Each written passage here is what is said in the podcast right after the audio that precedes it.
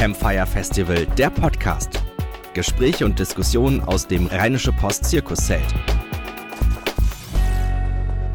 Guten Abend im RP Medienzirkuszelt. Äh, mein Name ist Rainer Lörs. Das hier ist das Campfire 2019. Versprengte Besuchergruppen stehen und gehen noch hier im Zelt. Setzt euch doch, es wird cool, es wird interessant. Und äh, nochmal der Live-Pro-Tipp. Hier vorne diese roten Bänke, die noch ganz frei sind. Wenn man sich da hinsetzt, sitzt man genau zwischen diesen Öffnungen und da geht ein Wind. Es ist super, super angenehm. Also kommt da nach vorne. Es ist wirklich zu empfehlen. Ähm, unsere nächste Session hier, ähm, dazu würde ich gerne eine kleine Story von zu Hause erzählen. Und ich sage direkt dazu, ist eine doofe Geschichte, ist keine lustige Geschichte. Ganz ernsthaft jetzt. Äh, letztes Jahr hat es bei uns in der Nachbarschaft gebrannt. Haus ist abgebrannt. Es gab zwei Schwerverletzte. Ziemlich schlimm das Ganze. Aber was ich wirklich erschreckend fand daran war, als ich dann mal hingegangen bin, weil war ja nebenan, waren die ganzen Passanten, die da standen, so und die haben gefilmt und die haben Fotos gemacht. Und natürlich, lange bevor bei RP Online die Meldung von diesem Brand drauf war und wir die Fotos hatten, war das alles schon rum bei Facebook von Augenzeugen gepostet. Und das nicht nur an der Stelle zeigt es, wie sich das Verhältnis zwischen Medienmachern und Mediennutzern irgendwie auf den Kopf gestellt hat an manchen Stellen. Ganz direkt betroffen davon sind äh, Kollegen von mir, die Polizeireporter sind und deren Job das ist, rauszufahren, wenn es brennt, wenn es kracht und darüber professionell zu berichten. Und inwiefern Social Media und Smartphones ihren Job verändert haben, darüber reden wir in diesem Panel. Moderieren wird es meine hervorragende Kollegin und stellvertretende Redaktionsleiterin von RP Online, Judith Konradi. Ja, hallo. Mit dem Rainer teile ich mir ein Büro, deswegen ist er auch so nett zu mir, damit ich ab und zu mal mein Lehrgut wegbringe und so. Genau. Ja, Social Media hat ja sehr viele Dinge verändert, aber wie Rainer gerade schon gesagt hat, vor allem auch diesen Bereich. Und ich habe drei Leute eingeladen, die auf unterschiedliche Weise damit beruflich zu tun haben und würde die jetzt gerne nacheinander vorstellen. Gehe dafür mal hier so hoch. Und zwar erstens Thomas Schweres. Hier einfach. Nicht, dass er noch stürzt. Oh. Genau, Thomas Schweres ist Polizei- und Gerichtsreporter und arbeitet für RTL, besonders für die RTL-Magazine. Das wären zum Beispiel RTL Explosiv und äh, liefert das Material an, recherchiert die Geschichte und die Redaktion macht einen fertigen Beitrag daraus, ist also jemand, der das Ganze nicht nur filmt, sondern auch Informationen recherchiert. Ja, genau so ist es. Und er schreibt noch nebenbei Kriminalromane übrigens. Setzen Sie sich doch schon mal, dann wird es ein bisschen gemütlicher. Dann habe ich noch eingeladen Volker Aschoff, dessen Namen wir leider, auf, wie ich gerade gesehen habe, auf der Leinwand ja, stimmt. haben.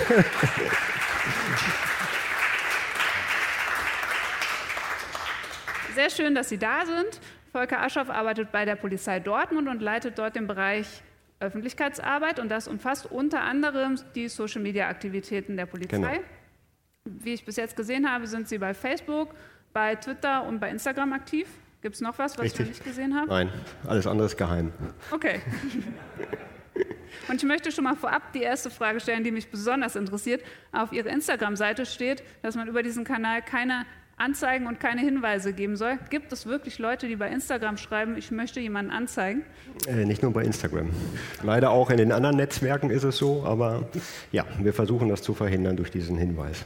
Okay. Gelingt uns nicht immer. und der dritte Teilnehmer ist Christoph Reichwein, den ich schon länger kenne, weil er nämlich unter anderem für die Rheinische Post arbeitet. Er ist Fotograf.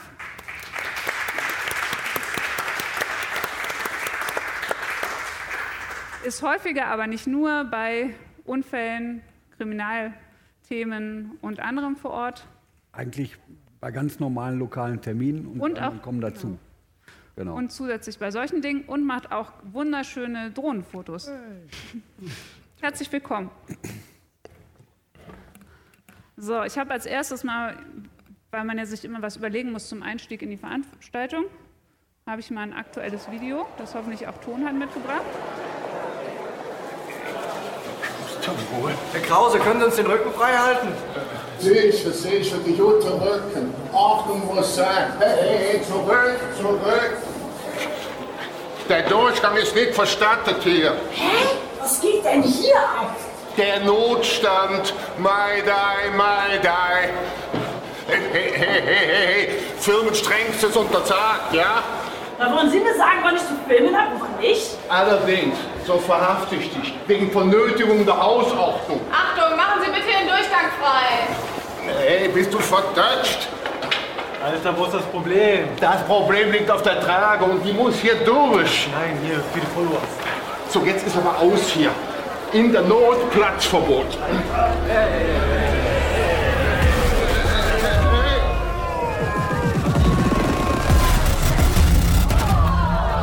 Das kann doch wohl alles nicht wahr sein. Leider doch. Und das immer öfter. Und wenn ich mir vorstelle, dass ich mal bewusstlos da liege oder jemand aus meiner Familie und wir finden die Fotos dann im Internet, nicht wirklich prickelnd. Oder stellt euch vor, eure Wohnung steht in Flammen und die Feuerwehr kommt nicht durch, weil irgend so ein Depp sie mit seinem Schlitten blockiert. Oder beim Fußball kriegt jemand eine Flasche ins Gesicht. Und die Einsatzkräfte können nicht helfen, weil sie spontan bespuckt und geschlagen werden. Irgendwann könnte es auch mal dich erwischen. Schade, wenn dann ein paar Wichtigtuer den Betrieb aufhalten. Ich denke mal, keiner von uns wird gerne geschlagen und bespuckt. Etwas Respekt wäre da besser, weil Respekt ist voll normal. So, zwei Dinge dazu. Erstens schön, dass es Hausmeister Krause noch gibt und dass es immer gut geht.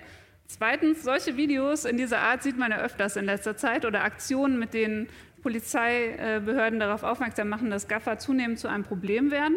Und dieses Thema ist auch der Grund, warum ich überhaupt äh, auf die Idee gekommen bin, dieses Panel zu veranstalten, weil ich darüber öfters mit Christoph schon geredet habe, der auf seiner Facebook-Seite zum Beispiel öfters mal darauf reagiert, dass, äh, die, dass Fotografen, die professionell Bilder machen, manchmal so ein bisschen mit Polizei, äh, mit Gaffern in einen Topf geworfen werden. Und das ist was, was dich stört, Chris, richtig? Absolut. Ja. Die Gaffer behindern meine Arbeit, die Arbeit meiner Kollegen, weil wir am Ende müssen wir auch in irgendwelchen Absperrungen warten äh, und stehen dann alle irgendwie zusammen. Das war früher anders. Da war es für uns sehr viel einfacher, von Blaulichtthemen zu berichten. Heute sind wir alles eins, alles Gaffer. Weil sich Polizei und Feuerwehr ja auch auf unser Verhalten quasi verlassen konnten, weil wir ja wussten, wo wir stehen dürfen, wo wir nicht im Weg stehen, wo wir trotzdem noch Bilder bekommen und so. Und das ist heute wirklich anders. Wir werden dann mit denen halt in einen Topf geworfen. Genau. Und wie, wie grenzt ihr euch ab? Also was unterscheidet dich als professionellen Fotografen von so einem Gaffer? Werde niemals im Leben irgendein Foto machen, wo eine Leiche im Auto sitzt und man da irgendwas erkennt, weil ich muss mir den ersten, den ganzen, äh, ganzen Material danach nochmal angucken äh, und äh, da habe ich erst keine, gar keine Lust drauf. Und wenn ich dann so ein Bild in eine Redaktion schicke, haben die da wahrscheinlich auch gar keine Lust drauf. Und ähm, dann lasse ich auch sein, weil äh, druckt kein Mensch, zeigt der Mensch im Fernsehen und warum soll ich da jetzt jemanden fotografieren, der in einer absoluten Notlage ist oder, oder vermutlich schon tot? Ich sehe da keinen Grund. Also da wäre für dich die Grenze. Ja, ich würde auch bei Facebook so nicht, nicht reinstellen. Warum? Also wenn ich da selber liege und da käme irgendeiner, bin ich auch so halb praktisch eher.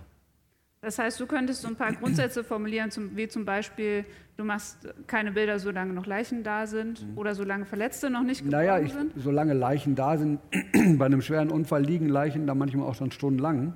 Aber dann muss man eben so fotografieren, dass man die nicht sieht. Und dann äh, hilft die Polizei zum Beispiel auch und stellt sich einfach mal davor. Dann muss man mit denen sprechen, mit den Beamten und sagen, so stellen Sie sich bitte mal dahin, da ist jetzt die abgedeckte Leiche, die am Boden liegt. Der Unfall ist aber auch noch da.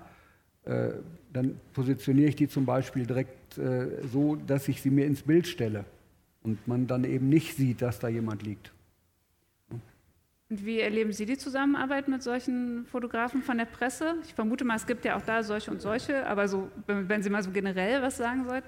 Also die ähm, Situation für unsere Einsatzkräfte ist natürlich total schwierig geworden. Das muss man ganz klar sagen, weil äh, jeder Einsatz mittlerweile videografiert und fotografiert wird, egal worum es geht.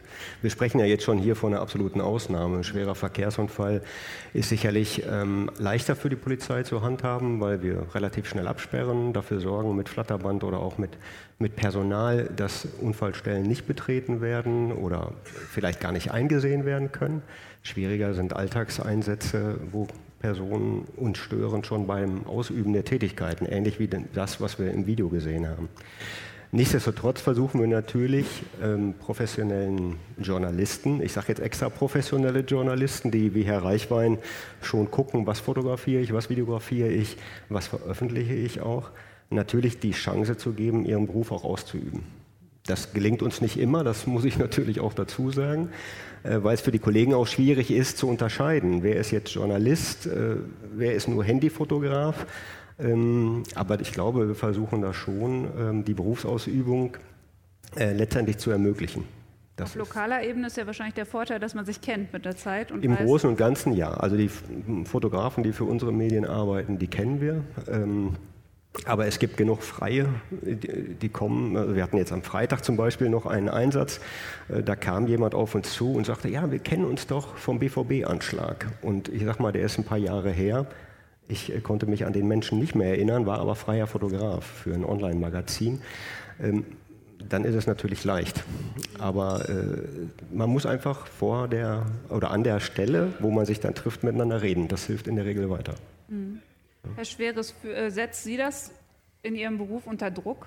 Also die Entwicklung, ja. ganz viele, ganz schnelle und ganz krasse Bilder auf Social Media? Also ich sag mal, das erste Handy, das Videos drehen kann, kam 2005 auf den Markt.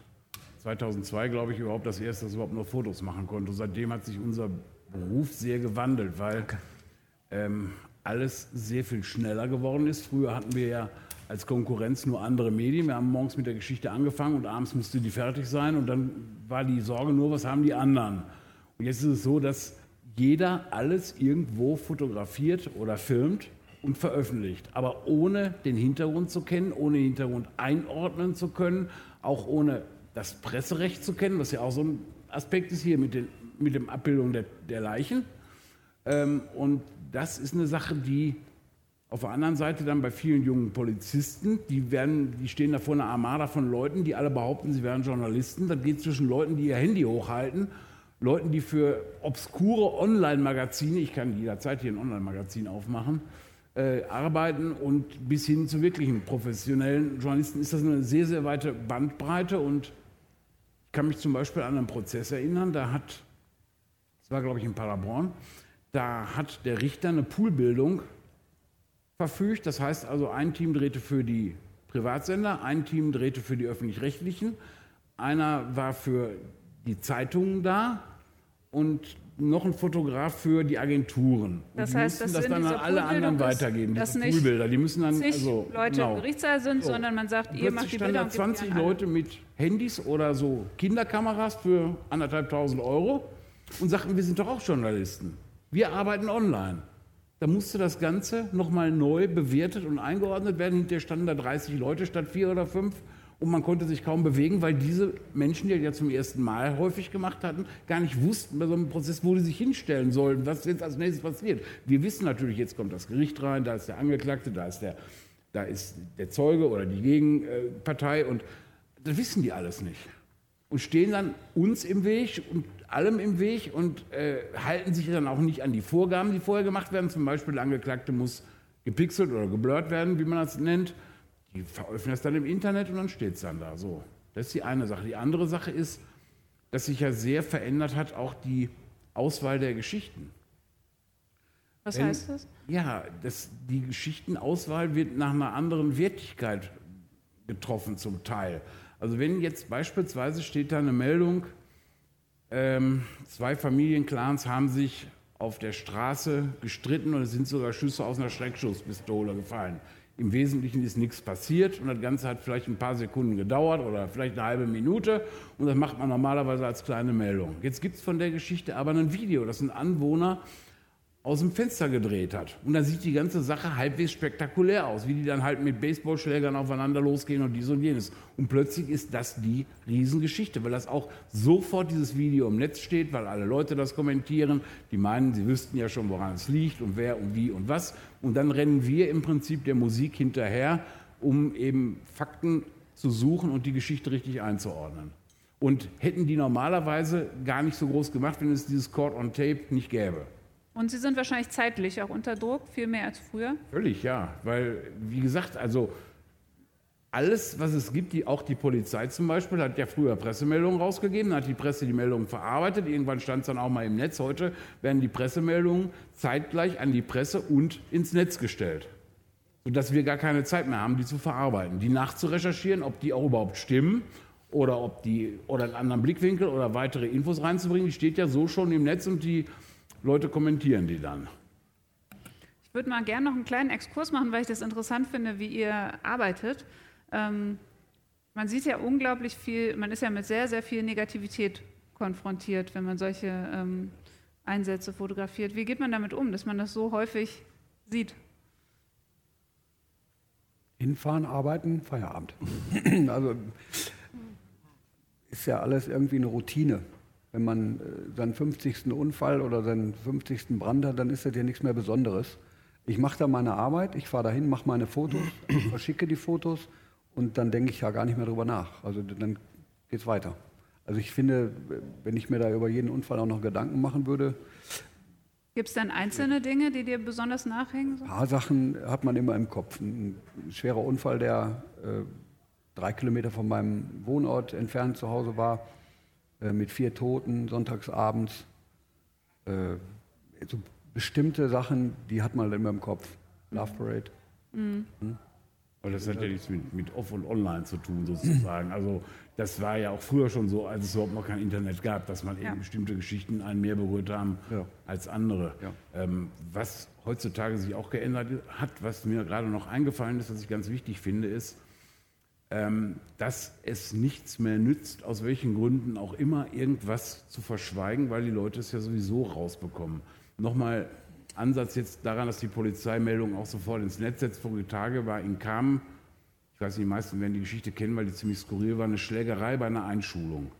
Da sind in einer Turnhalle zwei Familien aufeinander losgegangen, die sowieso schon verfeindet waren und haben da mit allem, was da rumstand, also Hantelstangen und ich weiß nicht was, aufeinander eingeprügelt. Hinterher gab es auch drei Verletzte, die ins Krankenhaus mussten. Die Polizei in Unna hat diese Meldung rausgegeben und wahrscheinlich schon im Vorgriff oder gibt es den Erlass schon, hat geschrieben, zwei Familien mit türkischem Hintergrund. Der WDR hat diesen Nachsatz weggelassen, hat nur geschrieben, zwei Familien und hat dadurch genau das Gegenteil. Die wollten halt möglichst neutral sein, aber haben genau das Gegenteil erreicht, dass nämlich dann im Internet die Leute sofort einen Shitstorm abgelassen haben. Ja, warum schreibt ihr das nicht, wie es war? Und es war doch so und so. Warum sagt ihr nicht alle Fakten, die ihr kennt? Das steht doch in der Polizeimeldung, die haben wir doch auch gelesen und so. Das ist halt heutzutage anders. Wie sehen Sie das denn? Glauben Sie, die Glaubwürdigkeit der Medien würde sich erhöhen, wenn wir sagen würden, wir nennen immer die Nationalität? Ich finde, man muss sagen, was man weiß. Und da ähm, bin ich in einem Bereich, wo ich nicht sagen würde, dass früher oft Fake News äh, verbreitet wurden, aber es wurde sehr viel oftmals weggelassen aus ideologischen Gründen. Also wenn jemand jetzt der Meinung ist, ähm, also ich bin auch dieser Meinung, dass äh, es nichts damit zu tun hat, wenn jemand einen anderen ermordet, welcher Nationalität er ist, weil der andere ist eben halt tot. Aber warum soll ich das nicht sagen, wer wen umgebracht hat? Weil dadurch, dass ich es nicht sage, erreiche ich ja nur, dass die Leute sagen, bei jedem Verbrechen, ja, waren bestimmt wieder Ausländer. Ist natürlich Quatsch, weil äh, ich mache den Job seit 30 Jahren und bevor hier überhaupt irgendwelche Einwanderungswellen waren, hatte ich auch schon genug zu tun. Mhm. Also die Medien handeln ja, die meisten handeln ja nach dem Pressekodex. Der, äh, die Medien ja. Genau, und Social Media natürlich nicht. nicht. unbedingt. Aber die Vorgabe des Pressekodex, nur um das kurz zu erklären, ist ja, dass äh, die Nationalität dann genannt wird, wenn ein begründetes öffentliches Interesse besteht, daran die Nationalität zu nennen, was natürlich eine ganz schwierig zu beantwortende Frage ist. Also wann besteht ein begründetes öffentliches Interesse und wann nicht. Klingt im ersten Moment so, als ob es im Pressekodex geregelt ist und man dann ganz einfach weiß, was man tun ist. So einfach ist es, kann ich aus, auch aus dem Redaktionsalltag wow. sagen, nicht. Ähm, und äh, auf Seiten der Polizei ist eine Neuerung ja, dass der Innenminister vor kurzem angekündigt hat, dass es einen Erlass gibt äh, demnächst, dass in Pressemitteilungen der Polizei immer die Nationalität genannt wird. Das heißt, auch wenn es ein Deutscher ist, steht drin, es ist ein Deutscher. Und wenn es äh, jemand mit einem Migrationshintergrund ist, der eine andere Staatsangehörigkeit hat, steht es auch drin. Richtig? So soll es kommen. Also ja. wir lassen uns mal überraschen. Also den Erlass gibt es noch nicht. Ähm, ist auch ein Thema, was bei uns natürlich eigentlich permanent täglich diskutiert wird, bei jeder Meldung eigentlich. Ähm, da gibt es auch unterschiedliche Auffassungen zu. Und das ist, glaube ich, auch richtig, weil man so ein bisschen auch aus dem Bauch heraus äh, das bewerten muss. Äh, was richte ich jetzt an, wenn ich das weglasse oder was richte ich an, wenn ich es dazu schreibe? Äh, unsere Kollegen der Pressestelle machen sich da auch gar nicht einfach. Ne? Also da wird wirklich hin und her diskutiert. Persönlich würde ich sagen, haben wir nichts davon, wenn wir immer die Nationalität nennen. Das ist aber meine rein persönliche Meinung weil wir jetzt schon äh, natürlich bei 47 Kreispolizeibehörden, teilweise 47 unterschiedlichen Handhabungen, in Düsseldorf wird es genannt, bei uns wird es nicht genannt, woanders, äh, Märkischer Kreis hat auch vor kurzem eine Veröffentlichung dazu gemacht, wie man damit umgehen möchte. Ähm, wir können eigentlich nicht mehr variieren. Ja, und ich glaube, da fehlt uns was, denn spätestens, wenn wir schreiben Deutscher, wird die Frage kommen, welchen Migrationshintergrund hat der denn? Ja. Wie weit wollen wir das treiben? Und äh, wir haben die Fragen jetzt schon im Netz. Ja, also wenn wir jetzt schreiben Deutscher, dann kommt immer, ja, wie hieß der denn? Und ja. äh, wenn ich die kleinen Anfragen sehe, die jetzt beantwortet worden sind, wo die AfD sich alle Vornamen hat äh, mitteilen lassen, äh, wie weit wollen wir das treiben? Ja, da ist der Thomas ganz weit vorne an erster Stelle, ne? Bei den Vornamen. Bei den Vornamen, ja. ja. Also vor 20, 30 Jahren Kai Behle wird sich jetzt im Grab umdrehen. nee, der, ist noch, der lebt noch. Also der ist immer, dass noch da. der Polizei bei irgendeiner Straftat der Vorname und der erste Buchstabe des Nachnamens genannt wurde. Mhm.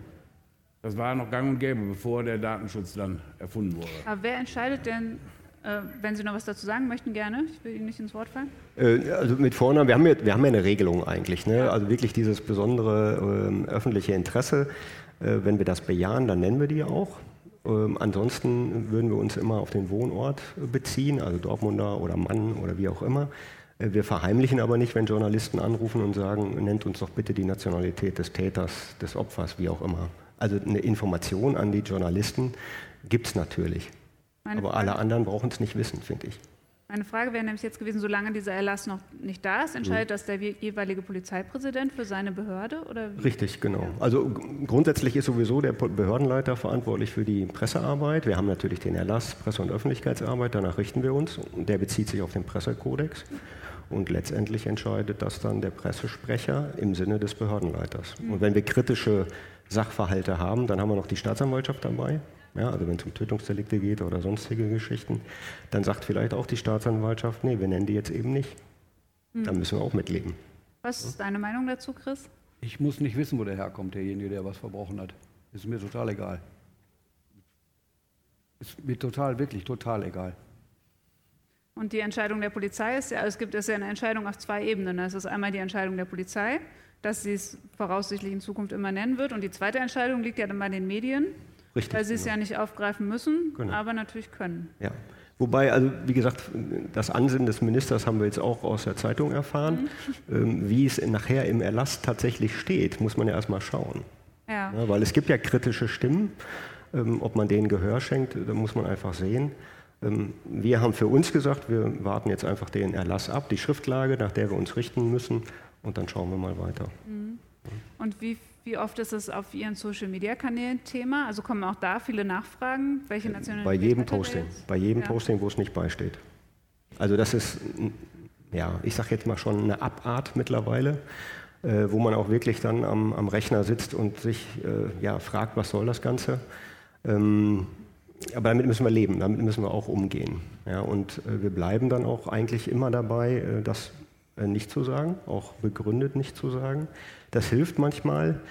Ähm, ich, würde mir wünschen, dass sag mal, unsere User, die vielleicht nur lesen, unsere Meinung teilen, weil sie liken, vielleicht auch mal sagen, lasst doch die Polizei jetzt mal in Ruhe mit der ganzen mhm. Geschichte. Also die Lautsprecher, die ähm, dagegen votieren, die sagen, äh, ihr wollt was verheimlichen, äh, sind einfach noch zu laut im Netz. Zumindest habe ich das Gefühl. Ähm, ob das wirklich so ist, weiß ich nicht, aber wir müssen da alltäglich mit umgehen. Und ähm, es fällt uns natürlich auch nicht immer leicht, das muss man auch dazu sagen. Ich also, würde mir wünschen, dass diese Lautsprecher die Meldung auch mal wirklich lesen und auch bis zu Ende lesen. Gut, das ist ja die grundsätzliche Frage, wer kommentiert auf äh, Social Media? Ja. Ne? Also wer kommentiert tatsächlich da? Ne? Es gibt wissenschaftliche Untersuchungen, äh, die leider nur diese Lautsprecher hervorrufen. Die machen es ja nicht umsonst. Die haben ja ein Ziel. Ja. ja. Und ich sage mal, die wollen eigentlich die Masse, die uns zustimmt, klein halten, ruhig halten. Und ich finde, die Masse muss sich mehr melden, die muss lauter werden. Und das wäre schön, wenn, wenn das meinetwegen auch über Social Media funktioniert. Versuchen Sie denn dann auf Social Media das auch nochmal zu erläutern? Also wir tun das jetzt nicht, weil. Genau, doch. Ja. Wir versuchen das schon. Wir, wir gucken natürlich, wie läuft die Kommunikation insgesamt. Haben wir in der Community Leute, die mit uns unterstützen? Ähm, oder setzen wir nochmal oben einen Kommentar dann hin, wo wir es erklären? Mhm. Da achten wir schon drauf, damit wir nicht die falschen Leute nach oben ziehen. Ja? Ähm, das ist aber eine Gratwanderung, mhm. weil wir natürlich auch nicht 24 Stunden rund um die Uhr ähm, unsere Accounts sichten, sondern es läuft teilweise dann über die Einsatzleitstelle, wenn wir nicht im Dienst sind. Ja, und dann gehen Dinge natürlich auch mal verloren. Mhm. Ja. Ähm, Löschen Sie denn da auch oder verbergen ja. Sie? Ja, genau. Gibt es dann auch nachfolgend mal eine Anzeige? Ja, also wir haben, ähm, wir haben eine Handlungsempfehlung äh, für, für unsere Mitarbeiter gemacht. Ähm, wann verbergen wir, wann löschen wir und wann schreiben wir natürlich auch Anzeigen, wann blockieren wir auch. Ja, es gibt ja ähm, ein Gutachten vom Wissenschaftlichen Dienst äh, des Bundestages äh, zu Blockieren von Accounts. Daran haben wir uns orientiert. Ähm, und damit arbeiten wir. Und haben wir unsere Etikette, da guckt zwar keiner drauf, aber das ist für uns auch die Begründung, Kommentare ähm, zu verbergen. Wir haben automatisiert, das, das werden Sie wissen bei Facebook, ähm, bestimmte Wörter sowieso verborgen. Äh, und schauen uns aber im Nachgang immer an, was ist verborgen und können wir es nicht sichtbar machen. Weil der Begriff Waffe als Beispiel, den haben wir verborgen, aber wenn wir über den kleinen Waffenschein berichten, dann gibt es natürlich sehr häufig Kommentare, wo das Wort Waffe drin ist und dann machen wir die auch wieder sichtbar. Ja, aber so versuchen wir uns auch so ein bisschen Arbeit zu nehmen natürlich. Hm, das ist ja wahrscheinlich ein immenser Aufwand, oder? Ja, also je nach Posting natürlich äh, ist der eine Sachbearbeiter, den ich dann am Tag mal habe und damit vollauf beschäftigt. Das stimmt. Das wäre nämlich meine Frage gewesen. Wie sind Sie denn organisiert und wie hm. ähm, haben Sie auch die Social äh, Media Aktivitäten aufgebaut? Also ich glaub, könnte mir vorstellen, in so einer Polizeibehörde ist es ja, wenn man damit anfängt, erstmal nicht so das Allernahestliegendste zu sagen, wir sind jetzt auf Social Media aktiv. Man hat vielleicht auch nicht zehn Leute schon da sitzen, die sagen, ich kenne mich damit super aus, lass mich mal machen. Also wie, wie baut man so eine Social-Media-Redaktion überhaupt auf? Also Sie dürfen sich jetzt nicht zu viel darunter vorstellen, wenn wir von einer Redaktion sprechen. Ähm, wir sind in, in, Dortmund noch unterschiedlich organisiert. Also wir haben noch eine Pressestelle und wir haben Öffentlichkeitsarbeit. Wir versuchen natürlich sehr eng zusammenzuarbeiten. Social Media läuft in meinem Bereich, also bei der Öffentlichkeitsarbeit. Wir haben 2011 ganz vorsichtig angefangen mit einem Facebook-Auftritt für die Personalwerbung, weil da natürlich klar war, wir brauchen irgendwas, um die Jugend und unsere Zielgruppe zu erreichen und haben das nebenbei gemacht. Ja, aber ganz vorsichtig, ganz langsam, äh, ohne ähm, ein Monitoring-Tool.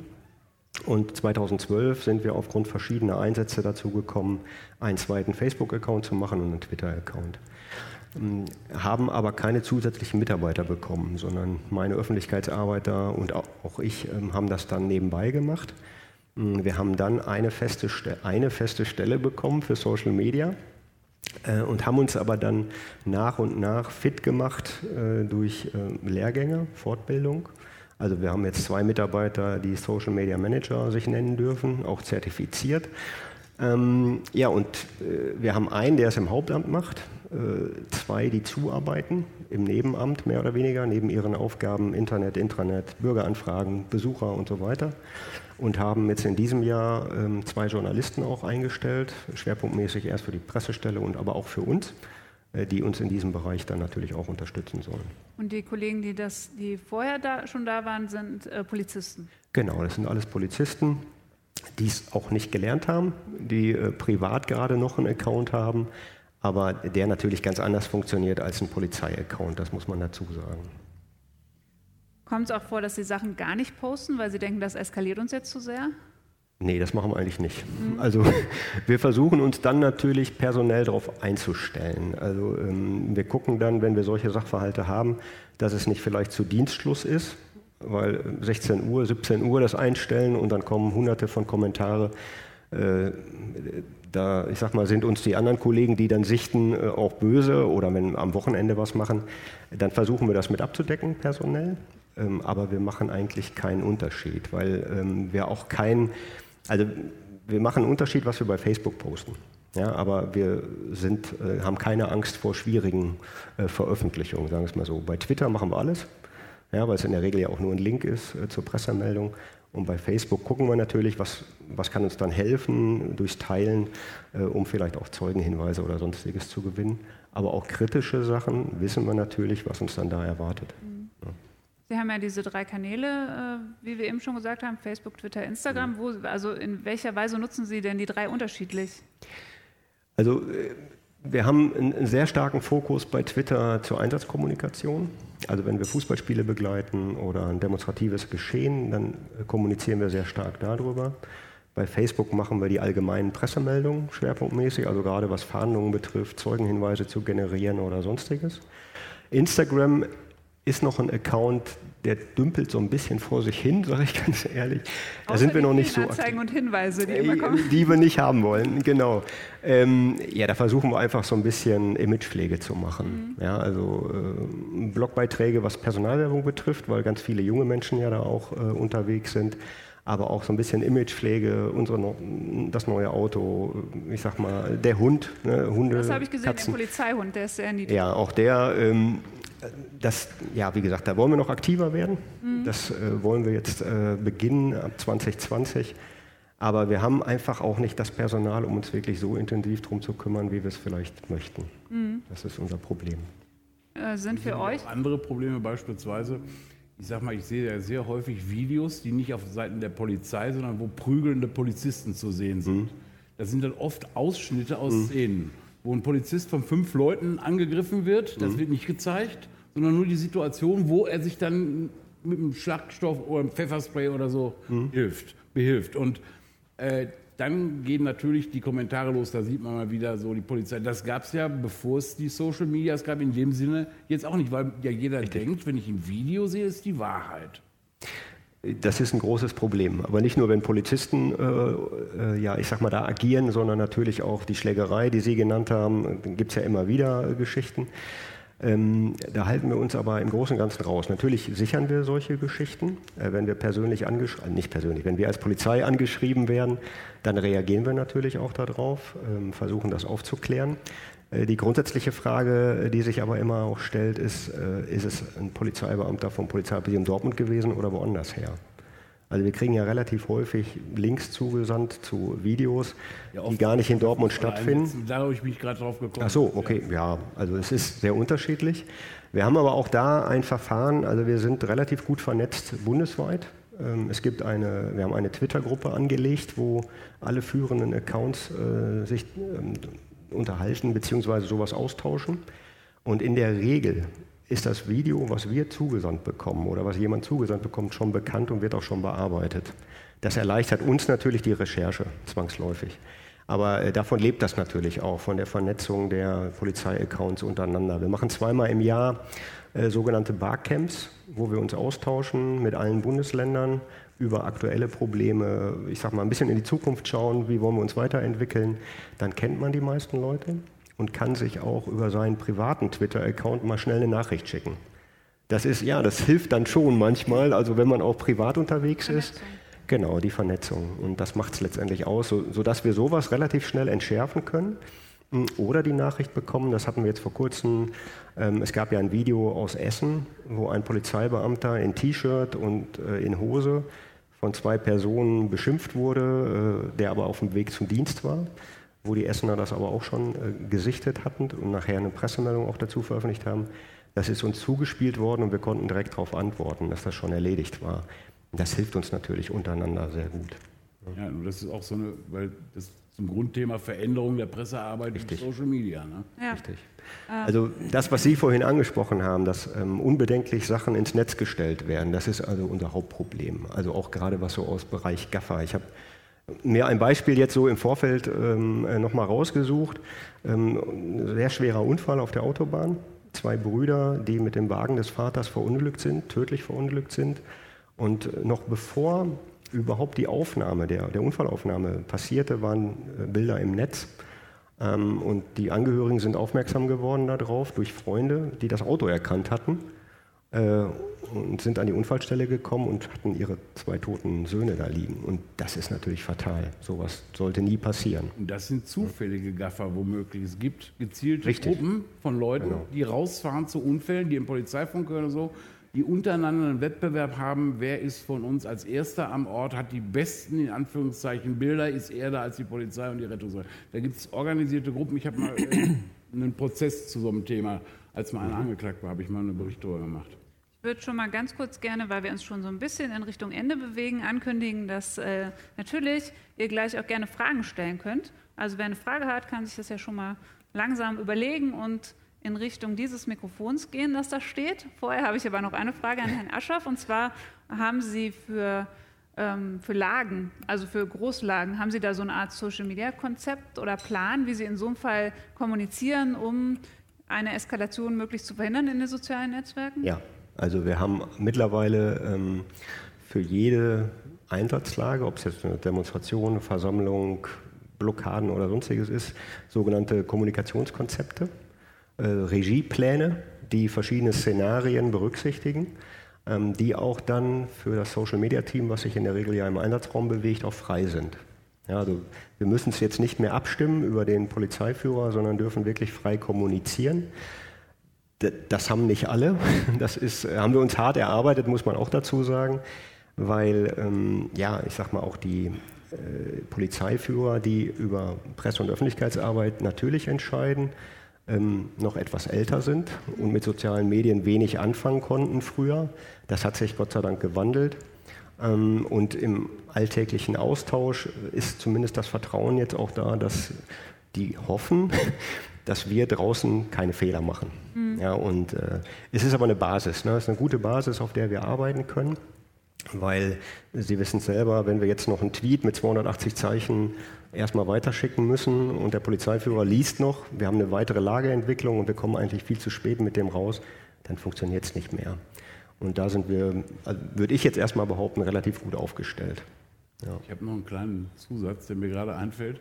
Ähm, ich weiß nicht, ihr habt ja alle gehört von der Cobra, die in Herne hm. Ja, davon haben wir alle gehört. Ja, und bei der Festnahme der Cobra hat ein Mitarbeiter der Stadt auf seinem Handy diese Festnahme gefilmt und die Stadt hat dieses Video hinterher auf ihre Seite für alle zur freien Verwendung gestellt. Und das war jetzt mal eine Premiere, da hatte ich irgendwie auch nicht mit gerechnet. Das war jetzt mal ein Service, nicht nur für die Presse, sondern für die Öffentlichkeit, den es vor den Zeiten von Social Media auch gar nicht geben konnte, wo man immer nur über Sachen berichten konnte, die schon vorbei waren und eben nicht passiert sind. Aber das war, also fand ich schon sehr ungewöhnlich. Fandest du gut oder fandest du schlecht? Nee, ich fand das jetzt eigentlich nicht schlecht, weil. Ähm, die neben dir deinen sag mal, ich weg weiß jetzt nicht, wie gut der geschützt war. Ich habe ja gesehen, wie die da reingegangen sind, so locker mit den Handschuhen so am Gürtel und so ganz normale Turnschuhe teilweise. Und da habe ich mir auch gedacht, wenn die wirklich denken, die Schlange ist da noch drin, mein lieber Herr Gesangsverein. Und dass dann einer mit dem Handy daneben steht, wie so ein Experte mit einer langen Stange so eine Schlange fängt. Ja, aber dass es das Video gab, fand ich schon ganz gut. Hätte ich lieber selber gemacht, aber gut. Ja, so, so, nah durften Sie nicht dran, vermutlich. Nee. Ne? Gibt es denn schon Fragen? Kommen Sie doch bitte nach vorne zum Mikrofon. Sagen Sie gerne Ihren Namen, wenn Sie uns den verraten mögen. ja, hallo, Hans Welfers. Äh, wir haben eben in dem Video auch das Wort Respekt gehört. Und ich glaube, wir sind alle erschrocken, wenn wir mindestens einmal die Woche le lesen müssen, dass äh, Polizeileute, Rettungskräfte, Polizisten irgendwo bei einem ganz harmlosen Einsatz angegriffen worden sind. Ich glaube, das ist ein gesellschaftliches Problem. Und die Frage natürlich in erster Linie an die Polizei, aber auch an die Presse. Was kann man denn dagegen tun? Gibt es da äh, Aktivitäten neben solchen Videos, dass man wirklich durch verstärkte Zusammenarbeit, wie auch immer, auch versucht, die Öffentlichkeit zu erziehen, dass man wieder zu mehr Respekt kommt. Mögen Sie das beantworten? Schwierige Frage. ja, schön, wenn Sie antworten. Also es gibt ja, ja okay, also ähm, vielen Dank äh, dafür. Ähm, natürlich gibt es diese Kampagnen jetzt, Respekt ja bitte. Also das ist ja auch unsere Gewerkschaft, die sich sehr stark dafür macht. Ich glaube, das muss einfach mehr auch nochmal in den Mittelpunkt der Gesellschaft gezogen werden. Äh, hat so ein bisschen was auch mit den lauten und leisen Stimmen zu tun, was ich zum Anfang gesagt hatte. Schön wäre natürlich, ähm, wenn man uns da unterstützt, aber das heißt jetzt nicht, äh, dass jemand Unbeteiligtes da reingehen soll und den Polizeibeamten schützen. Ich glaube, das müssen die selber machen. Also wir müssen uns auch als Polizei anders aufstellen, äh, wenn wir sowas feststellen. Wir müssen konsequenter dagegen vorgehen. Ähm, und ich sage Ihnen meine rein persönliche Meinung, auch die Justiz, die Gerichte, die müssen Zeichen setzen. Äh, und deutlich machen, dass das nicht, nicht der richtige Weg ist. Und ich glaube, das ist leider so, dass nur durch Strafe bestimmte Verhalten auch abschrecken dann nachher. Ja, aber es sind noch zwei andere hier, die was dazu sagen können. Respekt, glaube ich, ist äh, das große Problem. Wenn ich äh, irgendwo rumstehe bei, einem, bei einer größeren Lage und beobachte mal einfach nur, wie die Leute mit der Polizei umgehen, wie die mit Polizeiabsperrungen umgehen. Flatterband ist ja nur noch so eine grobe, ein grober Hinweis. Ähm, da ist das Problem tatsächlich ganz sichtbar. Wenn, wenn irgendwo ein Flatterband hängt, weiß ich, da gehöre ich jetzt nicht gerade dahinter. Da hat äh, irgendeiner sich was bei gedacht, warum er dieses Flatterband da ausrollt. Wenn ich dann einfach nur schaue, da stehen jetzt hunderte Leute, da latscht immer, immer irgendeiner da durch. Ne? Da fängt der Respekt ja schon an. Und dann, ich weiß, wenn ich ein Kind oder als ich Kind oder Jugendlicher war, dann kam ein Polizist, da habe ich stramm gestanden. Mhm. Ja, weil da einfach Respekt da war. Heute, ich sage das mal so, wie es im Ruhrgebiet ist, rotzen die Leute den Polizisten vor die Füße. Ne? Gibt es noch weitere nach, Fragen? Nach Verhör um entlassen. Also ich sage mal, die Polizei gibt sich alle Mühe, ermittelt einen Tatbestand, nimmt jemanden fest, beantragt einen Haftbefehl, weil die Voraussetzungen eigentlich gegeben sind und der Haftrichter äh, sagt, nee, die Voraussetzungen reichen mir nicht und lässt dann den, in der Regel sind es ja junge Männer, wieder auf freien Fuß, sodass der wieder von vorne anfangen kann. Ja, damit würden wir das jetzt Ganze ein ganz wird, neues Fass ja, ja, nee, aufmachen mit dem ist, Thema, glaube ich. Ja. Aber das ist dann natürlich auch so, auch, auch die milden Strafen, die sehr häufig vorgerichten, dass dieser Respekt vor öffentlichen Stellen natürlich dadurch abnimmt. Auch vor uns im Übrigen. Auch vor uns, ja klar, sowieso. Gibt es noch weitere Fragen? Ich glaube, das ist nicht der Fall. Ich würde noch eine Sache gerne ja. sagen, da haben wir vorhin auch vorher schon drüber gesprochen. Ja. Diese, naja, diese Gaffer-Geschichten haben wir uns aber auch teilweise selber rangezogen. Also ich weiß, als das anfing mit Handy und Foto, gab es unter anderem, ich sage jetzt nicht welche Zeitung, äh, die 1414, da haben die Leute Geld verdient, wenn sie, wenn sie von Einfall, ähm, Unfallstellen oder irgendwelchen tollen Ereignissen die Fotos dahin geschickt haben. Ja, da muss ich mich nicht wundern, wenn dann auf einmal fünf Mann da stehen und äh, alle auf die 250 Euro scharf sind. Ja? Und wenn ich heute mir soziale Netzwerke angucke bei Facebook, da finde ich keine Zeitung, die nicht sagt, oh, jetzt schickt uns mal eure tollen, äh, tollen Gewitterbilder, wo gerade der Blitz äh, irgendwo ins Feld einschlägt. Da, da wundere ich mich nicht, dass die Leute dann da stehen und ihr Telefon rausholen, wenn was passiert. Wobei natürlich Bilder vom Wetter und Bilder von Unfällen auch noch ein bisschen. Nee, oh, nee gar nicht. Nee, die Leute nicht, werden dazu erzogen, du animierst die Menschen. Und das machen die dann erst beim, Fotos. Ich meine, es ist genauso, genauso gefährlich oder sinnlos, sich äh, beim Gewitter auf, einen flachen, auf ein flaches Feld zu stellen mit einem Handy hoch, um, um das, den Blitz zu fotografieren, okay, ja. wie, wie Gafferbilder. Die werden dazu erzogen quasi, von uns Medien. Mhm. Da muss man mal so sagen, das stimmt auch. Mhm. Also wir sind da teilweise selber schuld. Weil es einfach immer interessanter ist, wenn man wenn man über Sachen berichtet, wo es Bilder von gibt und nicht, wo man nicht nacherzählen muss. Mhm. Das ist ja auch diese gescripteten Geschichten, die lange sehr modern waren im Fernsehen, wo ja richtig was passierte. Da hat man die Leute damit, dazu erzogen, dass das viel interessanter ist, als wenn wir richtige Berichte machen, wo wir eben nur nacherzählen können. Wo wir eben nicht die, wo wir die Sachen nachstellen müssten, um sie eins zu eins zu haben. Dann hilft natürlich ein Video von irgendwas. Wenn die Leute wissen, ich kann mit meinem Unfallfoto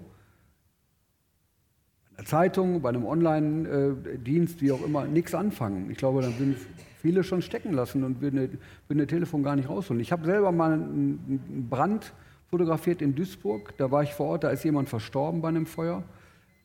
Äh, und weil ich auch einen Zugang zu den äh, sozialen Kanälen der Rheinischen Post habe, habe ich zehn Minuten, nachdem ich da war, kriegte ich bling eine neue Nachricht für Rheinische Post Duisburg. Habe ich dann Messenger irgendwie auf dem Telefon geöffnet und konnte mir ein Foto angucken, wie einer vom, fünften, von, vom Dach der fünften Etage in Sprungkissen gesprungen ist. Da hat irgendein Anwohner äh, draufgehalten. Ob der jetzt auf dem Kissen landet oder auf dem Asphalt, war ihm völlig egal. Der wusste ja nicht, was passiert. Ich wäre der Letzte, der irgendwie bei einem, bei einem schweren Unglück sein Telefon rausholt und auf irgendwelchen Online-Kanälen dann einen Livestream macht, weil ich ja nie weiß, was passiert. Aber ich habe das geschickt bekommen. Ne? So sind sie drauf heute. Und er schickt das nicht nur an die Rheinische Post, er schickt es an die WAZ, an die Bild, an wo auch immer. Ja, die Leute sind dann geil drauf, da steht dann deren Name drunter vielleicht oder kriegt man noch 1,50 Euro für. Ja, bisschen schwierig. Das kann man natürlich kritisch sehen und so ein bisschen steht ihr natürlich da auch auf der anderen Seite als die Redaktion in Ich diesem verdiene Fall. ja doch noch nicht Aber- mal mehr Geld, wenn ja. Aber auch das führt jetzt, glaube ich, ein bisschen zu weit, weil wir schon wirklich am Ende der Diskussion sind. Herr Aschoff, haben Sie noch irgendwas, was Sie gerne sagen möchten? Vielen es Dank. Ich Sie bedanke mich auch. Raus, ne? Ja. Vielen Dank auch, Herr Schweres. ja, danke. Viele Texte und Bilder vom Campfire Festival gibt's auch auf zeitgeist.rp-online.de.